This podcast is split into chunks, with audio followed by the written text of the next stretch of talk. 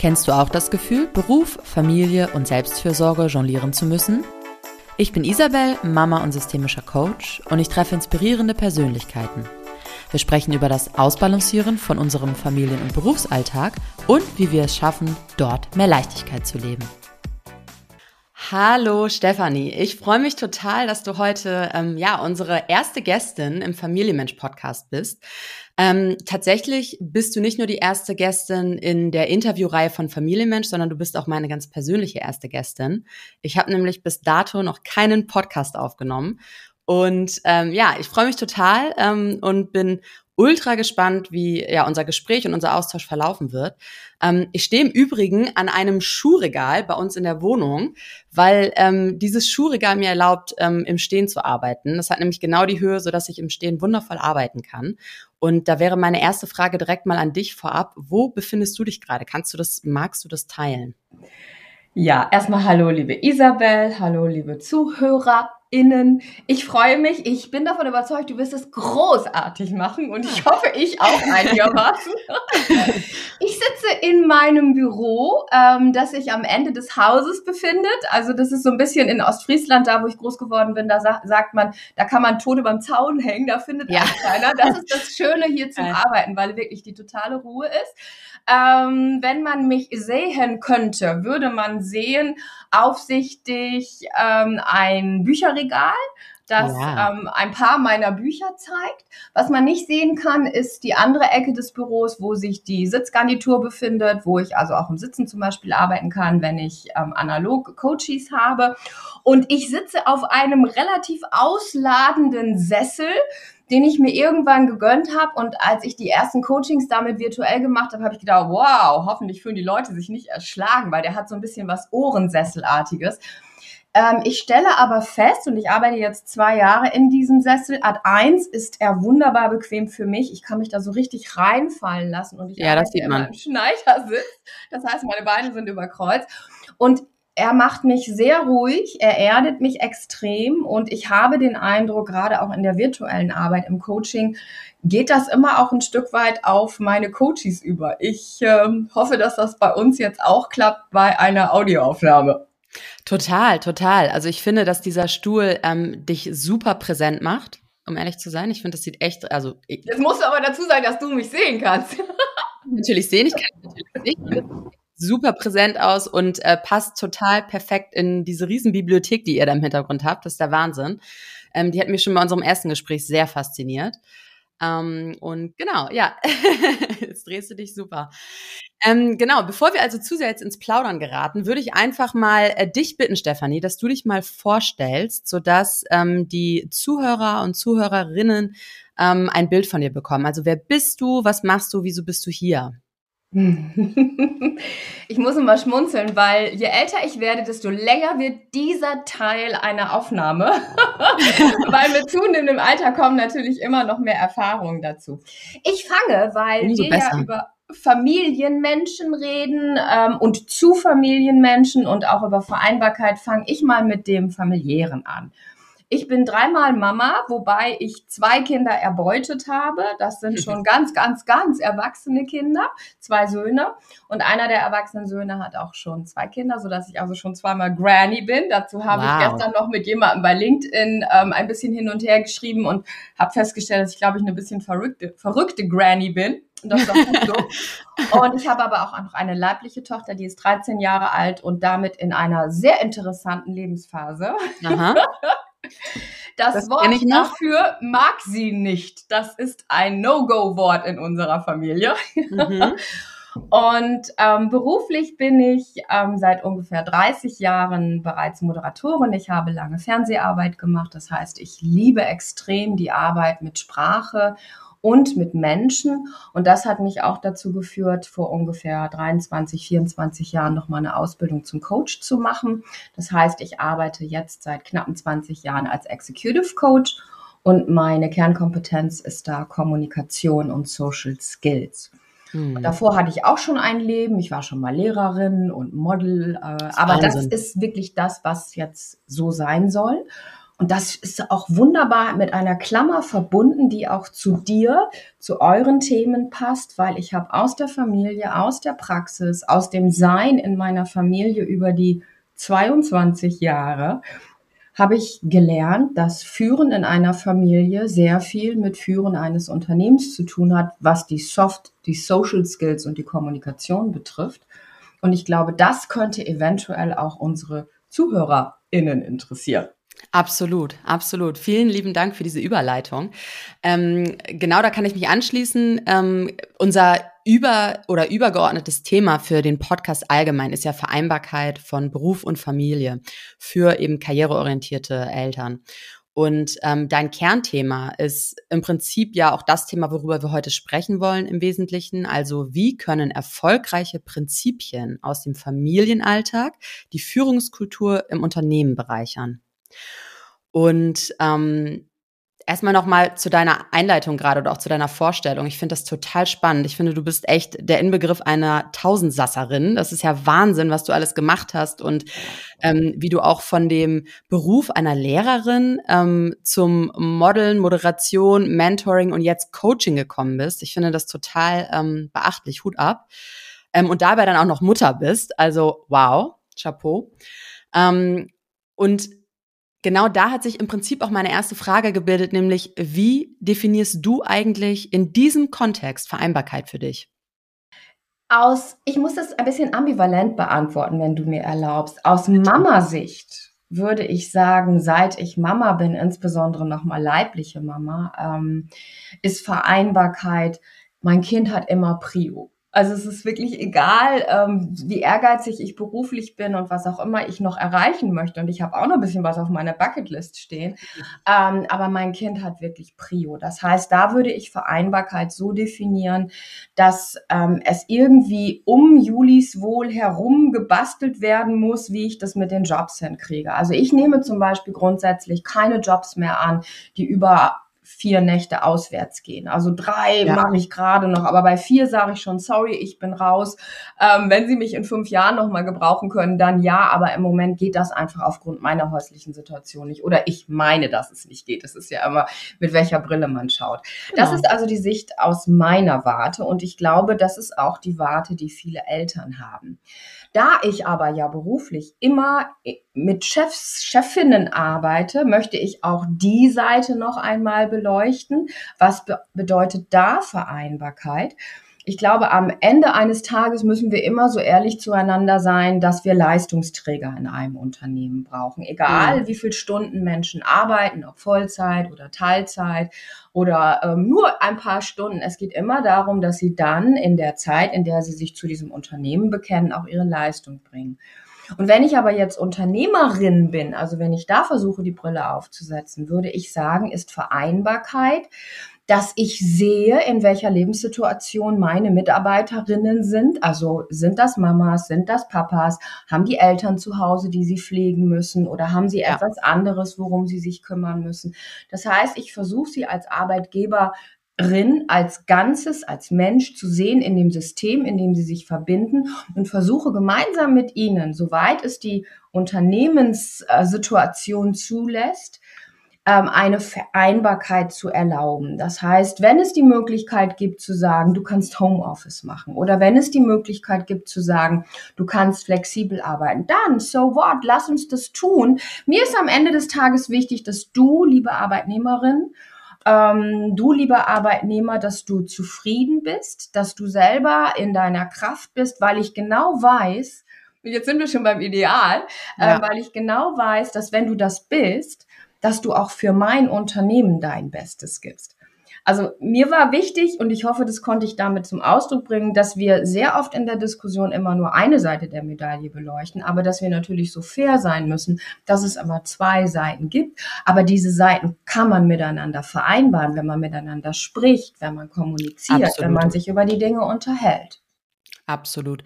Ich glaube, dass du da ganz viel ähm, ja tolle Impulse und, und Wesentliches gesagt hast ähm, und auch eine tolle Haltung hast. Ne? Ähm, ich sehe das ähnlich wie du. Ich finde auch, dass die Leistung natürlich ähm, ausschlaggebend ist für den Arbeitgeber und den Unternehmer oder die Arbeitgeberin und die, die Unternehmerin in dem Fall. Ähm, nichtsdestotrotz glaube ich auch, dass der Mensch als Individuum ähm, in all seinen Facetten, mit all seinen Bedürfnissen und Werten berücksichtigt werden darf, damit eben die Effizienz im Unternehmen überhaupt gewährleistet ist. Und ähm, genau dafür braucht man Menschen wie dich, meiner Meinung nach, die das eben erlauben und schaffen und die diesen Raum ähm, wahren und vor allem vielleicht auch erstmal darauf aufmerksam machen, dass ein Mensch nur zu 100 Prozent Leistung bringen kann, wenn er auch bei sich sein darf. Und wenn ich ganz kurz da noch das i-Pünktchen draufsetzen Bitte. darf. Ähm, ich habe am Mittwoch einen Workshop gehabt und ich kam nach Hause und habe gesagt, wow, aber ich darf ja nie Namen nennen und das tue ich natürlich auch nicht, aber ich meine, man weiß dann natürlich, ich bin in einem mittelständischen Unternehmen und so und so groß ist die Gruppe. Und ich kam nach Hause und sagte, wow, da habe ich heute was erlebt, das ist ein Geschenk gewesen, weil ich habe mit einem mittelständischen Unternehmen gearbeitet dessen beide Chefs, Mann und Frau, eine solche Fürsorgepflicht erfüllen. Also die wirklich so richtig im besten Sinne oldschool sind, die begreifen, die wissen und die leben mit jeder Phase, die sie ihren Job machen. Und der Unternehmer dieses, also der Chef dieses Unternehmens macht das 30 Jahre.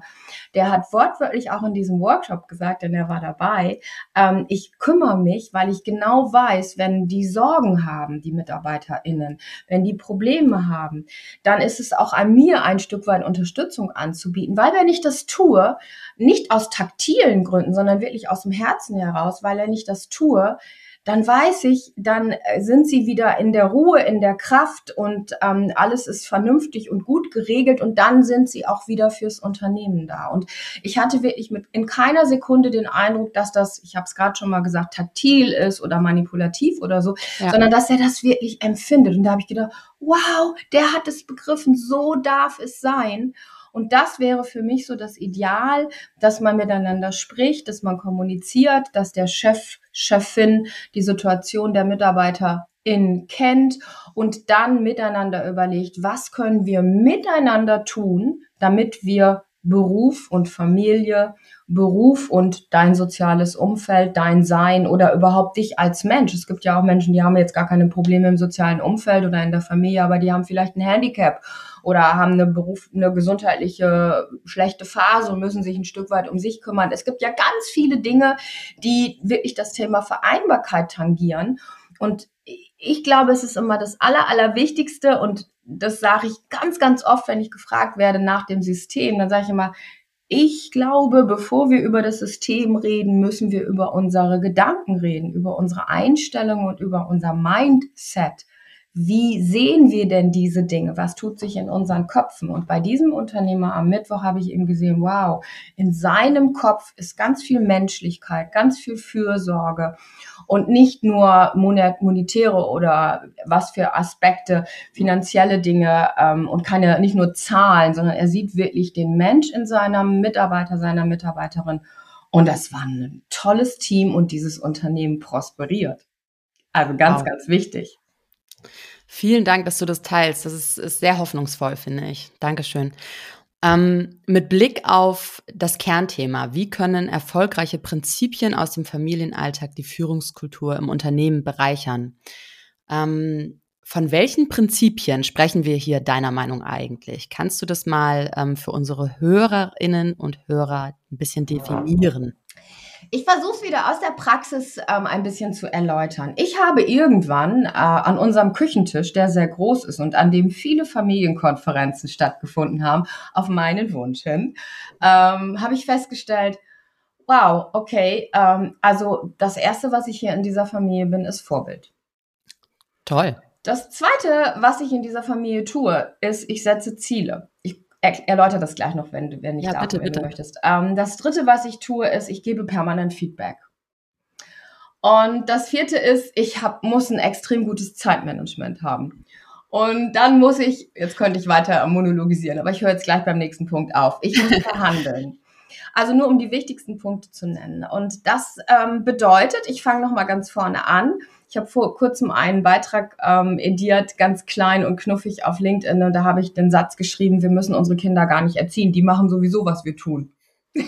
was wollte ich damit zum Ausdruck bringen? Dass das Vorbildsein so wichtig ist. Ich weiß, du hast auch einen ja. kleinen Sohnemann und ich glaube, dass der extrem darauf achtet, was du tust ob du Walk the Talk lebst oder ob du irgendwas erzählst, so nach dem Motto, du, du, du, du musst und du machst aber was ganz anderes. Und wonach richtet er sich natürlich? Ja, er denkt dann, äh, Mama, was erzählt die? Er macht genau das, was du machst. Und wenn Kinder ganz klein sind, allemal, weil sie die Ratio ja noch nicht haben, um uns wirklich zu verstehen, aber sie können uns sehr, sehr gut beobachten.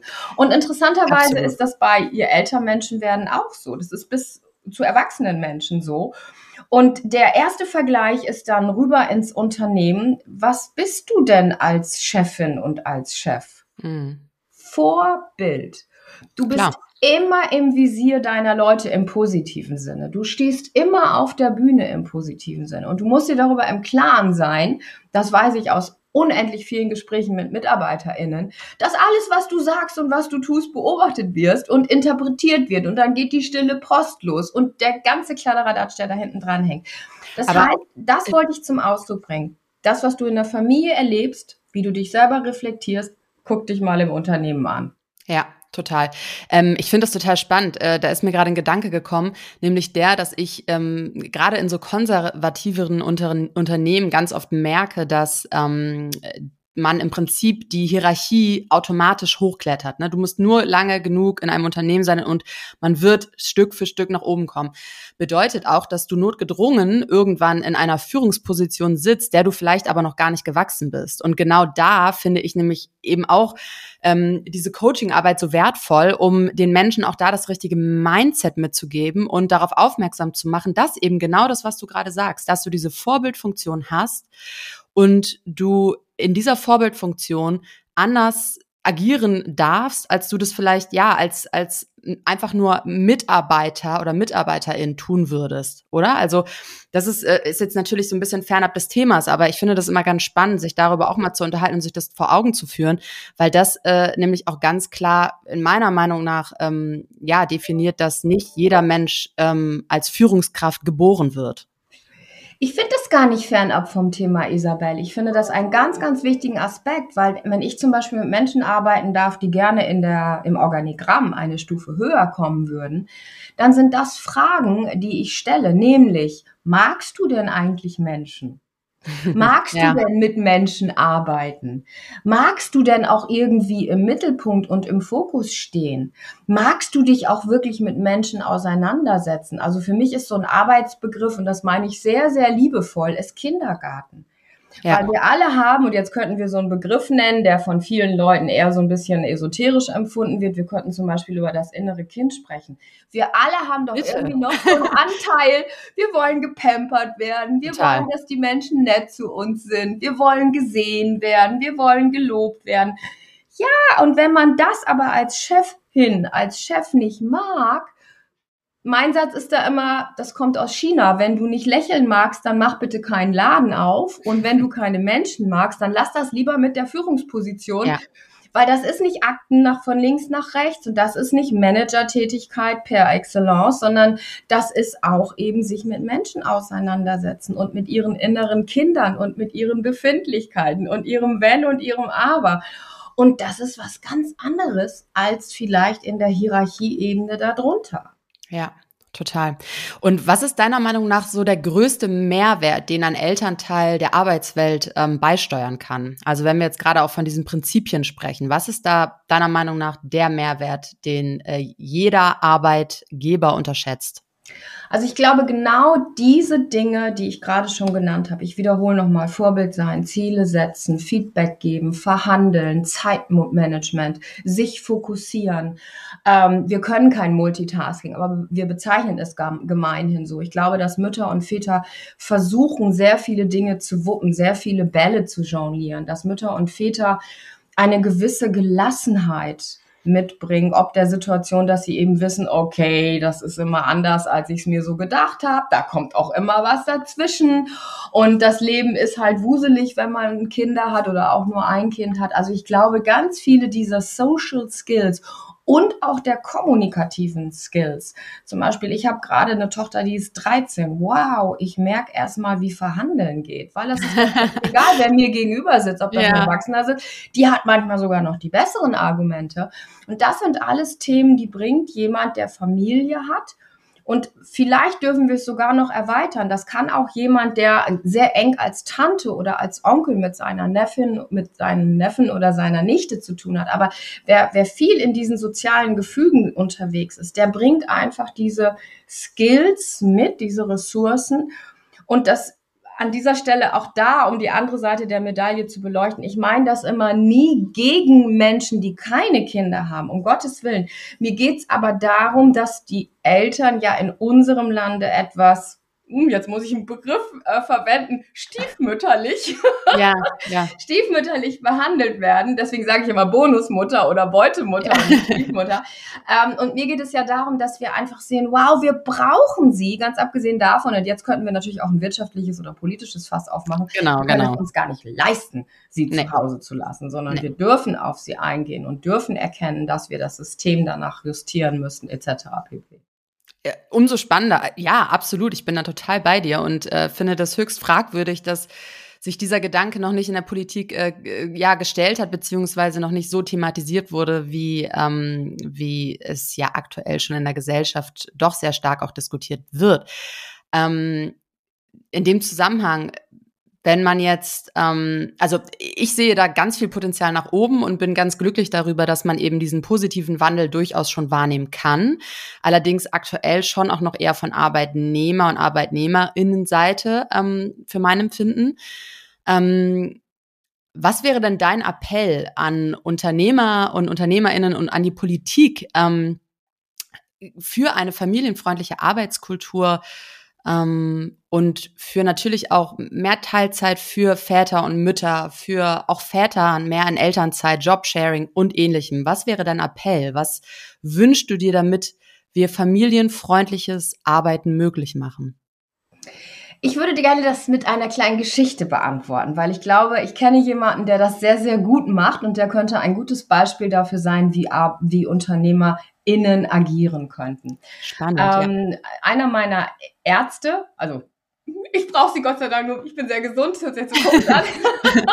Aber einer der Ärzte, zu denen ich zur Kontrolle gehe, mit dem habe ich mich einmal darüber unterhalten, weil der ist immer sehr daran interessiert, was ich beruflich mache. Und der sagte mir, wissen Sie, Frau Robbe, ich mache das so. Wenn zu mir ähm, eine Arbeitnehmerin, in dem Fall, er arbeitet viel mit Frauen, kommt ähm, und sagt, ich bin schwanger, dann geht bei mir auch im Kopf erstmal auf, oh Mann, oh Mann, oh Mann, jetzt fehlt die auch und was mache ich da? Und dann habe ich ein Problem. Und ja. er sagte, ich weiß darum aber und ich habe mir angewöhnt, zum einen, weil es wichtig ist für mich in meinem Unternehmen, zum anderen, weil es mir aber auch als Mensch wichtig ist. Ich habe mir angewöhnt, erstmal Glückwunsch zu sagen, mhm. sie zu beglückwünschen zu dieser fantastischen, wunderbaren Situation und ähm, sie in ihrem Glück zu bestärken. Mhm. Und dann setze ich mich gemeinsam mit ihr hin und überlege, was sind ihre Pläne, wie können wir das mit meinen unternehmerischen Plänen vereinbaren und wie können wir diese Arbeitnehmerin an dieses Unternehmen binden und können ihr gute Konditionen bieten, damit sie Vereinbarkeit leben kann. Was will ich jetzt unterm Strich als leisen, aber sehr dringenden Appell ähm, und sehr eindeutigen Appell an Unternehmerinnen und Unternehmen damit sagen? Ich glaube, dass in den Köpfen erst einmal der Umschwung stattfinden muss, dass Eltern exzellente Mitarbeiterinnen und Mitarbeiter sind und auch exzellente Führungskräfte und ähm, in höhere Positionen dürfen und sollten. Unter anderem ja. aufgrund der gerade genannten Social Skills. Das ist ja immer noch gepaart mit den normalen Fähigkeiten intellektuell im Fach etc. pp.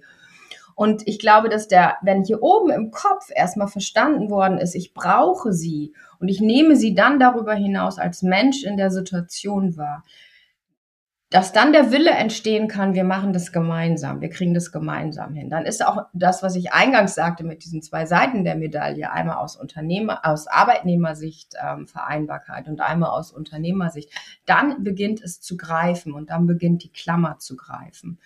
Und ich denke, dann ist es auch ein sehr individuelles Thema, weil jedes Unternehmen in jeder individuellen Branche natürlich unterschiedliche Bedingungen erfüllen muss bezüglich seiner Käuferschar etc. pp. Das ist dann ein sehr individueller Weg. Ich glaube aber dann, und das tease ich nur kurz an, weil es nicht unser Thema sein kann, ich glaube aber dann, darf auch ein Umdenken in der Gesellschaft passieren. Wir müssen von Begriffen weg wie Rabenmutter ja. Und schlechte Mutter, wobei übrigens Rabenmutter per se totaler Quatsch ist, weil Raben sind tolle Mütter, davon abgesehen. ähm, und oh, die Gesellschaft stimmt. darf generell von diesen Uraltbegriffen weg. Die Frau bleibt zu Hause, 50er Jahre, der Mann geht's Geld verdienen und so. Also ich glaube, da dürfen wir auch lernen, anders zu denken. Und dann darf natürlich auch die Wirtschaft anders denken von vornherein. Und die Politik. Das heißt, wenn wir wollen, können wir die Leiter äh, nach oben gehen und können das Thema immer, immer erweitern, weil am Ende des Tages, und jetzt traue ich mich doch mal zu sagen, es gibt diese Plattitüd, Kinder sind unsere Zukunft.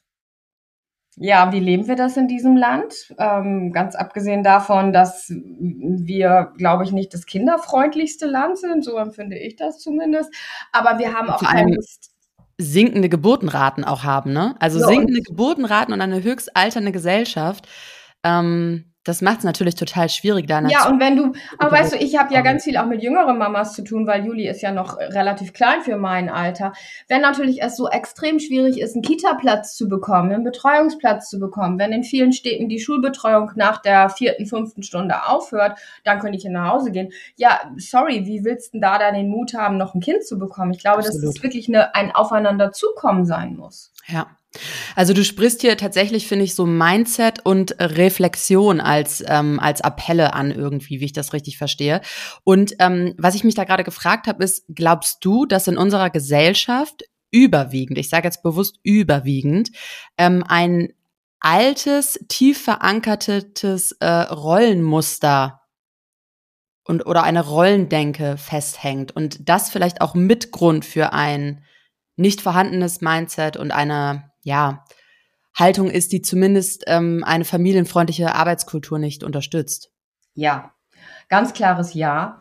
Und ich glaube auch, dass wir noch lange brauchen, bis dieses Mindset sich verändert. Ich bin da auch wirklich ähm, sehr, sehr pragmatisch, ähm, ja. weil wenn wir uns einfach mal nur einen Hauch in der Geschichte umgucken, was mit uns Frauen so ist, wo wir vor 70 Jahren waren und wo wir heute stehen ähm, und mit welcher Vehemenz auch teilweise das Thema heute vorangetrieben wird, was aber vorher alles nicht war. Ich lese zum Beispiel gerade ein Buch über ein Mädchen, ähm, die im 17. Jahrhundert lebt. Wow, das ist nochmal eine Nummer. Und ich will damit einfach nur zum Ausdruck bringen, ja, ja, ja, es ist in unseren Köpfen verankert. Und ganz ehrlich, Isabel, ich glaube, es ist auch in unseren Genen ein Stück weit verankert, weil keine Ahnung, wie es dir geht, aber ich glaube auch zu ahnen, dir geht es ähnlich wie mir, immer ein Stück weit diese Ambivalenz in uns drin. Äh, wow, geht's dem Kind gut? Habe ich jetzt alles richtig gemacht und habe ich jetzt auch meinen Job richtig gemacht? Also diese Zerrissenheit. Ich glaube, dass es ganz, ganz wenige Frauen oder Eltern gibt, die das nicht mehr spüren. Und das muss ja irgendwo herkommen. Und ich glaube, wenn wir da genau hinschauen, ist das sicherlich ein Stück weit in uns drin. Ähm, vielleicht sogar, I don't know, genetisch, aber auf jeden Fall als Glaubenssätze. Und ich denke, wir wissen alle, wie das ist mit Glaubenssätzen und wenn die dann auch noch über Generationen weitergetragen wurden. Genau, Glaubenssätze kann man ja zum Glück auflösen. Wenn das Genetik ist, ist es, glaube ich, nicht ganz so einfach, da den Knoten platzen zu lassen. Ähm, ich, ja, ich glaube, dass du schon recht hast in gewisser Art und Weise. Und auf der anderen Seite möchte ich mich damit ähm, mit dem Gedanken auch doch irgendwie nicht so richtig anfreunden, weil ich ähm, schon auch gerne selbstbestimmt leben möchte und meinen eigenen Bedürfnissen nachkommen möchte und vor allem auch Erfüllung ähm, in einem Beruf ähm, erleben möchte. Und das, obwohl ich auch gerne eine liebende Mama bin. Ne? Und ähm, ich glaube, genau da ist auch der Knackpunkt. Also genau deswegen darf sich in der Gesellschaft oder in der Politik und meinetwegen auch ähm, auf, von seitens der Unternehmen und uh, ähnlichem ähm, viel verändern, damit Mütter insbesondere Mütter, weil Mütter aktuell laut der Statistik eben noch die sind, die häufiger die Care-Arbeit übernehmen, ähm, ja, einfach mehr unterstützt werden. Und ich glaube, dass dann vielleicht auch dieses Gefühl nachlassen könnte bei ja. der Mutter. Weißt du, dass man sich immer zerrissen fühlt und immer das Gefühl hat, nicht auf keiner Seite genug geben zu können.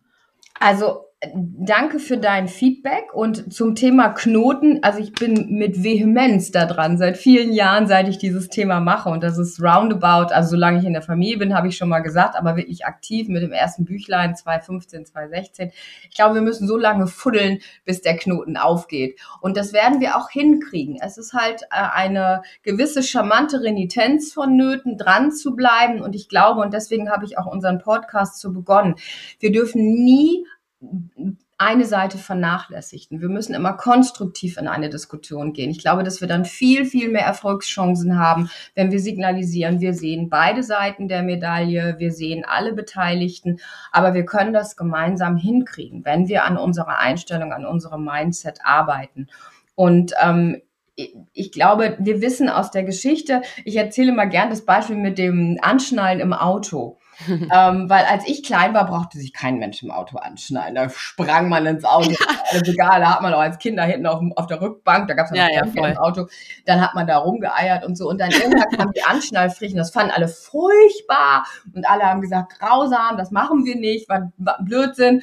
Und dann irgendwann haben wir aber gesehen, wow, die Statistiken zeigen viel weniger schlimme Unfälle und viel weniger schlimm Verletzte.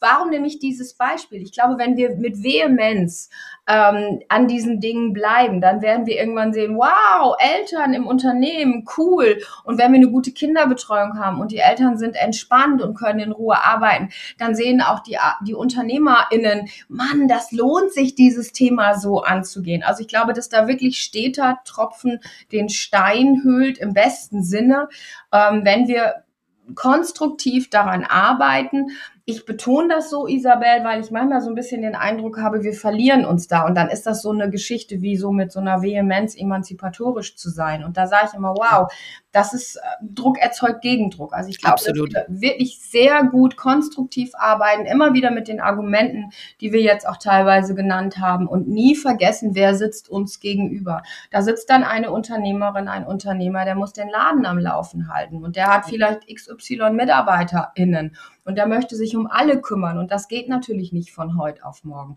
Aber langsam, aber sicher, glaube ich, können wir es schaffen, dass wir mehr und mehr das Mindset bekommen, dass aus den Köpfen rausgeht, dass die Mutter sich mehr kümmern muss, sondern dass Papas das genauso können, dass Papas teilweise sogar besser können. Ja, voll, halt absolut. Halt nur ein daran arbeiten. Super. Danke für deine Gedanken. Ähm wenn, jetzt überlege ich gerade, ich würde dir ganz gerne noch mal eine persönlichere Frage stellen, wenn das okay ist. Ähm, wie hast du denn die erste Zeit mit deinem leiblichen Kind, ich würde jetzt mal dabei bleiben, weil alles andere ist, glaube ich, nicht so greifbar, aber mit deinem leiblichen Kind ähm, und dem Arbeiten damals empfunden? Ich muss immer sagen an der Stelle, dass ich glaube, nicht die richtige für diese Frage zu sein, aber ich beantworte sie trotzdem. Aber ich bin natürlich eine extrem alte Mama. Und es war schon so vieles klar. Und das meine ich auch nicht kokettierend, Isabel, sondern es ja. war schon so vieles klar. Ich hatte schon so viel in meinem Berufsleben gemacht.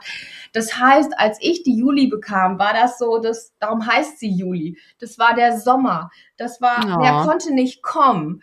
Ähm, und das ist auch nicht pathetisch, sondern das weiß jeder, der mich und Juli kennt. Juli ist mein Sommer, der Sommer ja. meines Lebens. Und ja. äh, insofern hat mir das, ist mir das nicht schwer gefallen, dass ich natürlich aufgrund der Tatsache, dass ich Mama wurde, und dass ich mich auch sehr, sehr um sie gekümmert habe, weil wir eben aufgrund der Altersstruktur keine Oma, Opa, wie auch immer hatte. Also ich hatte nicht so Verstehe besonders viel Hilfe.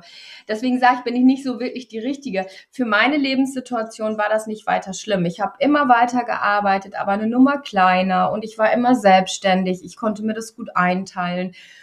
Aber die erste Nacht, die ich dann im Hotel verbracht habe, Juli war ein Jahr, da habe ich nur geheult. Das war so schrecklich. Also es war für mich ein Kampf, ein Zerreißkampf. Und ich vermute, dass es den meisten Mamas geht und insbesondere die vielleicht 15 Jahre jünger sind, als ich es war, vielleicht in deinem Alter, die eben jung ihre Kinder bekommen, da wo es normal ist und mhm. die wirklich so in der Blüte stehen, auch beruflich was wuppen zu können. Und das tut mir weh, dann zu sehen, ähm, dass die sich auch zerreißen, noch viel mehr, als ich es als ältere Mama getan habe. Und darum bin ich auch, das schließt sich auch jetzt so ein Kreis, darum bin ich auch mit so einer Vehemenz an diesem Thema. Du, Isabel, mir kann es im Prinzip egal sein, aber meine Schwiegertöchter, meine eigene Töchter, die Freundinnen meiner, meiner Tochter ähm, und die Freunde, by the way, auch. Ich glaube, dass wir auch immer die Jungs im Blick haben dürfen, ähm, weil die wie die erzogen werden, so benehmen die sich später. Ja, absolut, ja. ähm, aber nochmal zurück auf den Punkt, eine wirkliche Zerrissenheit und das tut mir heute noch weh, darüber nachzudenken. Und wenn ich Mentis habe, die mich fragen, Stefanie, wann soll ich denn mein Kind kriegen? Und ich sitze da und sage, weiß ich jetzt auch nicht, wann der richtige Zeitpunkt ist. Müssen wir mal gucken, wie wir das kommunizieren mit dem Arbeitgeber und so. Ähm, aber diese Zerrissenheit, finde ich, die sollte es nicht mehr geben. Es sollte sich ein Stück weit, und das könnte ja auch eine Lösung sein. Es sollte sich ein Stück weit dahin bewegen, dass du in Ruhe dein Kind bekommen kannst, dass du in Ruhe deine Elternzeit nehmen kannst, dass der Mann in Ruhe seine Elternzeit nehmen kann, dass es eine Selbstverständlichkeit ist und Pustekuchen, ob der länger oder sie länger oder wie oder was, sondern dass du ganz entspannt auch dieses Erleben hast und auch für dich selber. Und dafür möchte ich ja auch sensibilisieren, an dir selber diesen Reifezuwachs, diesen Zuwachs an Kompetenzen erlebst, um dann wieder wirklich erhobenen Hauptes ins Unternehmen zu gehen. Am besten hast du die ganze Zeit Kontakt behalten, weil der Arbeitgeber, die Arbeitgeberin das auch wollte. Und dann kannst du sagen, hier bin ich wieder und ich bin jetzt Mama oder Papa und ich bin noch viel besser. Kann ich dir das jetzt zeigen? Kann ich das beweisen? Ja. Das wäre natürlich mein Wunsch. Total schön. Ich finde, du hast es super auf den Punkt gebracht. Ähm, genauso habe ich das tatsächlich empfunden. Also ich habe erstmal ähm, natürlich eine Riesenfreude ähm, zu dem Zeitpunkt äh, der bewussten Schwangerschaft, also als wir wussten, dass wir schwanger sind. Ähm, dann aber auch ähm, nach der Geburt und als dann die Hormone abgefallen sind und man plötzlich wieder ähm, ja merkt, dass sich das Leben um 180 Grad gedreht hat, äh, war das dann teilweise auch echt eine Herausforderung für mich. Ähm, insbesondere, weil ich schon immer ein Mensch war, der auch gerne seinen eigenen Bedürfnissen nachgegangen ist und irgendwie auch ein Stück weit Freiheit so beim Leben hat ähm, ja, klar, das ist super herausfordernd. Ich glaube, was da total essentiell ist, also das, das ist so das, was ich für mich kennengelernt habe, ist, dass ich mir ähm, dass ich wirklich mich irgendwann mal mit meinem Mann hingesetzt habe und überlegt habe, okay, was brauche es, dass ich das Gefühl habe, wieder mehr bei mir zu sein, wieder wieder ich zu sein. Und ähm, da ja, kam dann bei mir irgendwie so Abgrenzung. Ne? Das hat natürlich immer auch viel mit Konditionierung zu tun und, und mit so persönlichen Erlebnissen, Sozialisation und so weiter. Ähm, aber bei mir war das wirklich Abgrenzung. Nein sagen. Es ist okay, Nein zu sagen. Ich muss nicht zu einem Ja sagen und alles machen und immer irgendwie alles toll machen, so, ne? Ähm, dann auch meine persönliche Definition von Erfolg zu leben, mich von der Gesellschaft so ein bisschen zu distanzieren und zu sagen, hey, ja, Prestige, irgendein Name oder sonst was ist immer toll, aber für mich nicht. Ich brauche das nicht. Mein Erfolg sieht anders aus. Ähm, dann natürlich Balance und Zeit. Freunde, mir sind es, mir ist es total wichtig, meine Freunde und Familie sehen zu können und mit denen mich auch mal alleine austauschen zu können, ohne Kind. Ähm, und ich finde, das darf man sagen und das ist legitim. Und ähm, ja, und natürlich auch dann im Entfer also allen voran natürlich auch, dass ich die beste Version einer Mutter bin, die ich sein möchte, so, ne, und, und sein kann. Und wenn wir uns jetzt mal auf diese, auf diese Prinzipien beziehen, die vermutlich jede Mutter für sich hat, ja, und auch jeder Vater im Übrigen, das dürfen wir nicht vergessen. Wir sprechen wahrscheinlich überwiegend von der Mutter, weil wir beide Mütter mhm. sind, aber natürlich geht es auch um den Vater genauso. Ähm, wie gut gelingt es dir im Alltag, dich abzugrenzen? Ähm, konntest du das schon immer gut oder hast du das mit dem Muttersein gelernt oder ist das für dich, steht das für dich gar nicht zur Debatte? Ich möchte wieder mit einer Geschichte antworten. Bitte, Die bitte. ist so bekannt und so oft erzählt worden, aber für mich war sie mein prägendes Erlebnis und vielleicht ist sie auch gut als Metapher für alle, die uns zuhören. Ich bin ähm, das erste Mal mit Juli geflogen, als sie aus meinem Bauch heraus war. Ich bin auch schwanger mit ihr geflogen, aber aus, als sie aus meinem Bauch heraus war, da war sie ein halbes Jahr. Mhm. Und da sind wir nach Kanada geflogen und ähm, dann hatte ich den Sitzplatz, den hatte mein Mann so arrangiert, dass ich an dieser Wand saß und das Kind hatte dieses kleine Bettchen und dann ja. lag sie da in diesem Bettchen Oh, und sie war so brav und schlief ein und ich saß da so vor mich hin und dann kennen sie alle, was da kommt. Dann kommt die Pörserin oder der Pörser und dann kommt die da, da, da, wird gezeigt und Sauerstoffmasken und so. Und Isabel, es war wirklich das erste Mal seit gefühlten 100 Jahren, dass ich da hingeguckt habe und dass ich zugehört habe und ich etwas begriffen habe, was ich die ganzen Jahre vorher nicht begriffen habe. Nämlich, dass wenn ein Ernstfall ist, ich erst für mich sorgen muss, weil wenn ich das nicht tue, kann ich für mein Kind nicht sorgen. Und so banal das klingt, für mich war das die absolute Initialzündung zu verstehen, es ist erlaubt, für mich zu sorgen. Es ist sogar wichtig. Es ist die oberste Priorität für mich zu sorgen, mich dadurch auch teilweise abzugrenzen. Also Juli hat ganz viele Minuten ihres kleinen Lebens auf der Badezimmermatte verbracht, weil ich in der Badewanne war oder weil ich mich eingecremt habe, weil ich mich gepflegt habe.